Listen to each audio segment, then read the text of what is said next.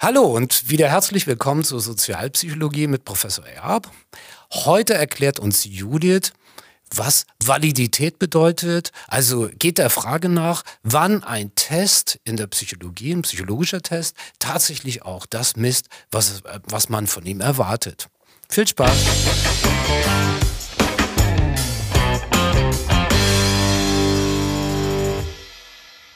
Ja, hallo Judith. Ja, hallo Janis. Ja, schön, dass wir uns wiedersehen. Ich würde heute gerne ein bisschen über psychologische Tests noch sprechen. Ähm, wir haben dazu auch schon mal ein Video gemacht. Und die große Frage ist natürlich dann auch, woher wissen wir, wenn ein Test jetzt behauptet oder man von einem Test behauptet, er würde Intelligenz messen oder Extraversion oder irgend so ein Merkmal, äh, dass das tatsächlich stimmt? Das ist meine erste Frage. Mhm. Ja, es gibt ja bei psychologischen Tests, wie du auch in dem anderen Video schon erwähnt hast, bestimmte Gütekriterien und eins davon ist die Validität. Die Validität ist also ein Maß dafür, ob der Test wirklich das misst, was er messen soll. Wenn wir also die Intelligenz einer Person messen möchten, dann möchten wir auch wirklich die Intelligenz erfassen und nicht zum Beispiel die Konzentrationsfähigkeit oder das Wissen oder die Merkfähigkeit. Ne? Ja. Das hängt vielleicht miteinander zusammen, aber wir möchten von einem Intelligenztest eindeutig auf die Intelligenz eines Individuums schließen. Genau, und äh, eine hohe Validität ist dann gegeben, wenn der äh, Test dann auch wirklich die Intelligenz messt und nicht etwa Merkmale, die mit der Intelligenz zusammenhängen wie zum Beispiel Konzentration oder ja, auch die Motivation, sich genau, anzustrengen ne? und also so weiter. Was ne? Das steckt ja sind, alles das, das hängt dann, das kann das Ja. äh, Testergebnis natürlich beeinflussen, aber dann ist es nicht so valide. Das ist eigentlich ja Okay. Validität. Das hört sich für mich an wie eine sehr komplizierte Angelegenheit. Wenn wir jetzt äh, messen ja im Alltag vielleicht mal die Länge eines Objekts oder das Gewicht, da haben wir ein Lineal, da sind wir relativ sicher, das funktioniert. Und wenn ich ausgemessen habe, ob ein Gegenstand in eine äh, Box passt zum Beispiel und ich sie verschicken kann, äh, dann merke ich auch, ob ich gut gemessen habe oder schlecht gemessen habe und äh, am Ende weiß man, ja, ein Lineal ist eigentlich ein geeignetes Werkzeug, um die Länge eines Objekts festzustellen und für die, fürs Gewicht nehme ich halt eben die Waage. Wenn, Genau, also Ne, bei so beim Backen. physikalischen Größen ist es ein bisschen einfacher als bei so einfacher, ne? latenten Variablen wie ja zum Beispiel der Intelligenz, weil es auch nicht direkt beobachtbar ist. Ne? Ja. Eine Länge kann man eher direkt beobachten als jetzt die Intelligenz eines Individuums. Okay. Das heißt, das ist eine sehr komplexe Angelegenheit und äh, die Psychologinnen und Psychologen, die geben sich dann große Mühe. Und das gibt ja dann wahrscheinlich wohl auch verschiedene Arten von Validitätskriterien. Hm, Da kannst du sicher auch ein bisschen was berichten. Ja, also ich würde mal drei Ja, ähm, verschiedene Validitäten jetzt ansprechen. Ja, Genau, und das drei. Mhm. erste, genau, das erste ist die Inhaltsvalidität. ja. Ein Test ist dann ähm, inhaltsvalide, wenn er ein, Ma ein Merkmal vollumfassend erfasst. Also rein theoretisch bräuchte man eine repräsentative Teilmenge aus einem Item-Universum aller möglichen Items, die genau dieses Merkmal erfasst. Okay. Jetzt machen wir das mal an einem relativ einfachen Beispiel. Kann man den Begriff Item noch ein bisschen erklären? ja, also in einem Test äh, gibt es dann verschiedene Fragen immer. Ja, Und jede Frage, die ein, eine Versuchsperson beantworten muss, ist ein Item. ist ein Item. Genau. Okay. So. Und jetzt die Inhaltsvalidität an einem relativ einfachen Beispiel, wenn wir zum Beispiel die Mathematikfähigkeiten von Grundschulkindern erfassen wollen. Ja. Ja. Dann gibt es vier Rechenarten, plus, minus geteilt und mal. Und sagen wir mal ein Zahlenspektrum von 1 bis 100.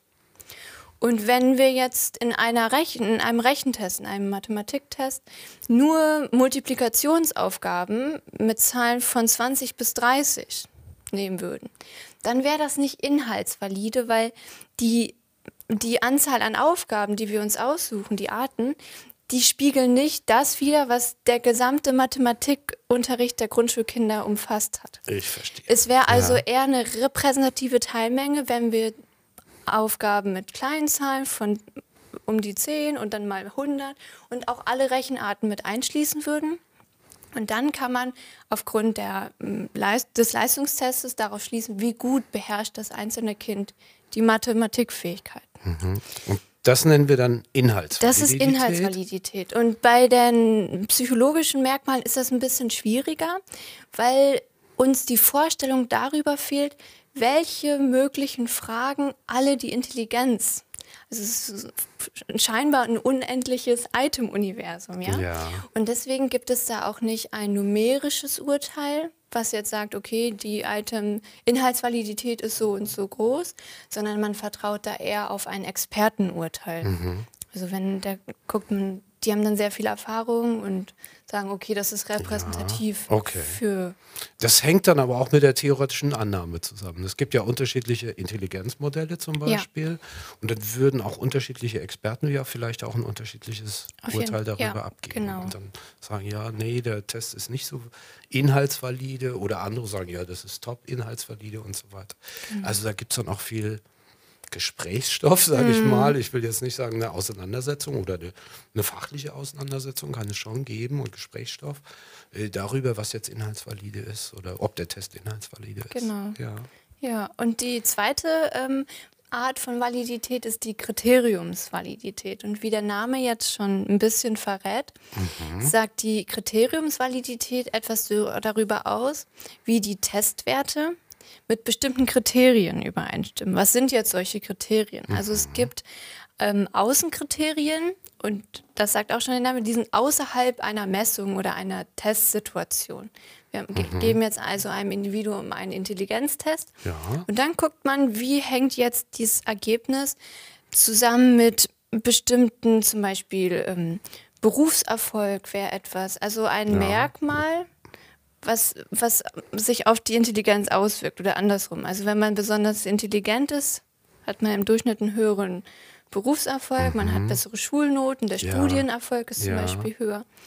Und wenn der, der Wert des Intelligenztests dann mit äh, den Außenkriterien hoch übereinstimmt, dann hat man eine hohe Übereinstimmungsvalidität. Okay, so heißt das dann. So heißt das dann.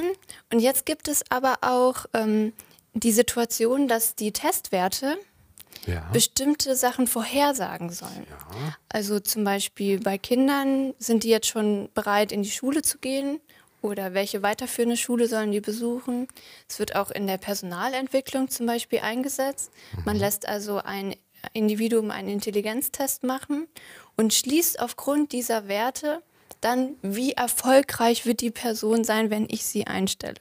Das ist dann die Vorhersage. Vorhersagevalidität, ja. Genau. Das sind diese Außenkriterien. Die haben dann also Ja. nichts mit dieser Messung per se zu tun. Jetzt gibt es aber auch noch Innenkriterien. Mhm. Und da äh, vergleicht man dann die Testwerte des Intelligenztests, von dem ich die, die äh, Kriteriumsvalidität äh, messen möchte, mit bereits etablierten Intelligenztests. Ich gucke Ja. also, welche gibt es schon, ja. Ja. die werden in jeder Personal-Assessment Center überall eingesetzt.